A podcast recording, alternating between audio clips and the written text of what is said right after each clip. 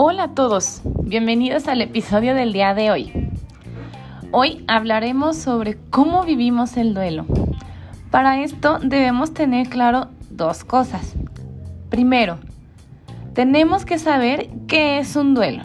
Y segundo, tenemos que entender que cada persona que vive ese proceso lo vive de una manera muy distinta, ya que todos somos personas diferentes, con experiencias diferentes, educación diferente y hasta de contextos diferentes. Ya teniendo claro esto, pasemos a lo primero. ¿Qué es el duelo?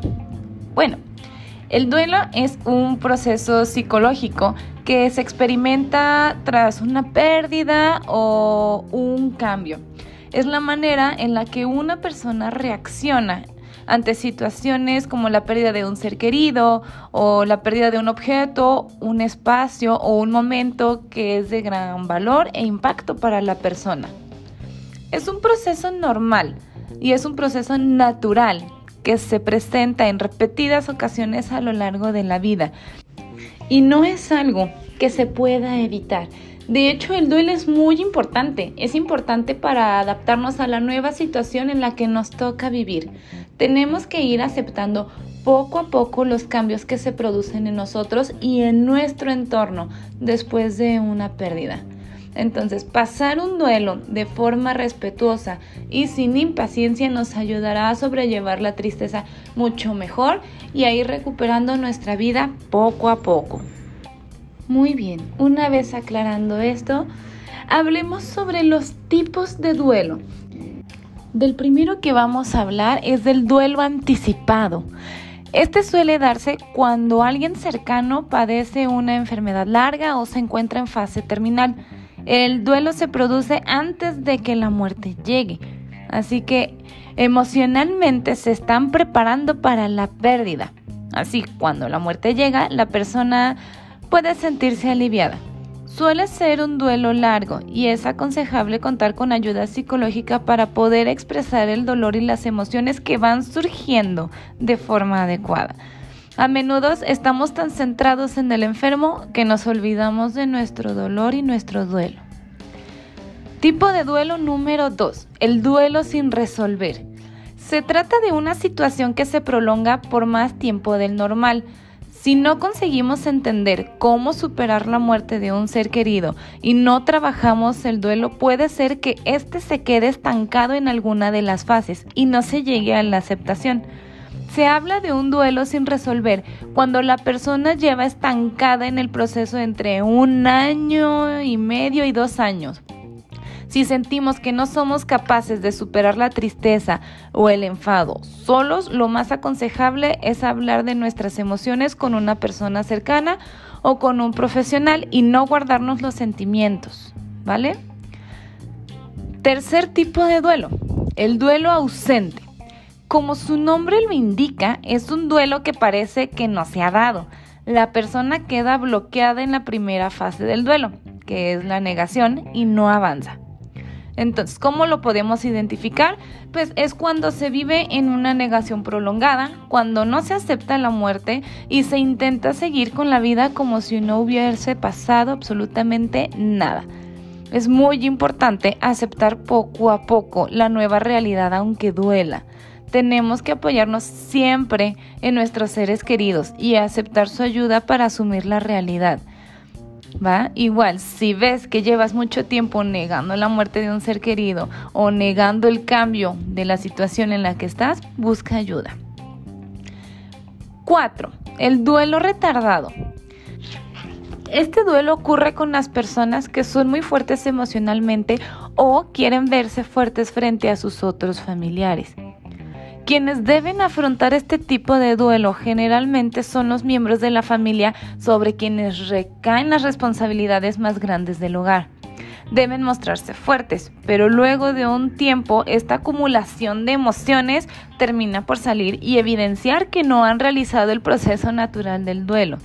Este duelo es muy normal, ¿va? Es un duelo normal que tarda más en llegar porque se ha contenido. Poco a poco hay que dejar fluir lo que sientes y estar triste. Todos merecemos pasar nuestro duelo para poder volver a vivir. Yo sé que habrá personas que se tienen que hacer cargo de ciertos temas y tenga que prolongarlo un poquito o tenga que aplazarlo un poquito, pero siempre hay que darse el tiempo para poderlo vivir. Tipo de duelo 5. El duelo inhibido. Es un tipo de duelo que afrontan las personas a las que se les hace muy difícil expresar sus emociones este tipo de duelo puede generar dificultades físicas, pues el cuerpo termina somatizando esa imposibilidad de expresión. Psicosomatizar es un modo de expresar las emociones a través de nuestro cuerpo, es una manera de expresar el dolor, ¿vale? Entonces, si has tenido una pérdida y tienes algún familiar al que se le dificulte llorar, por ejemplo, es importante que se le preste atención ya que lo que le está ocurriendo es completamente inconsciente y va a necesitar de algún apoyo para que lo pueda sacar más sanamente y no empiece a enfermar o no lo empiece a depositar y hacer que recaiga todo en el cuerpo. ¿Va? Tipo de duelo 6. El duelo desautorizado. Es común que algunas personas superen más rápido que otras las, las etapas del duelo. Sin embargo, si un familiar o ser querido se demora más tiempo, procura que no se sienta juzgado por ello. Recuerden, cada quien lleva este proceso a su ritmo. Entonces, este tipo de duelo se puede presentar por dos situaciones. Entonces, cuando un grupo familiar ha logrado superar la pérdida de manera conjunta, pero uno de ellos sigue sintiendo la ausencia, entonces suelen señalarlo o se siente señalado, se cohíbe, em, eh, deja de expresar lo que siente y eso empieza a generarle internamente pues un sentido de culpa que no debería surgir. O puede darse también porque eh, tu entorno no acepta que estés en duelo por la muerte de un ser querido, ya sea porque no aprobaban tu relación con esa persona o porque se le considera una persona que no merece un duelo. Entonces recuerda que eres tú siempre el que decide sobre tus sentimientos y que nadie debe hacerlo por ti. Todos los duelos son necesarios y al paso que le tome cada uno. Duelo 7. El duelo distorsionado. Se presenta cuando al ocurrir una pérdida, la presencia de dolor es más fuerte en esta persona que en cualquier otro. Es posible que esta persona esté atravesando por más de un duelo, uno vivido en el pasado y que lo está reviviendo con este reciente.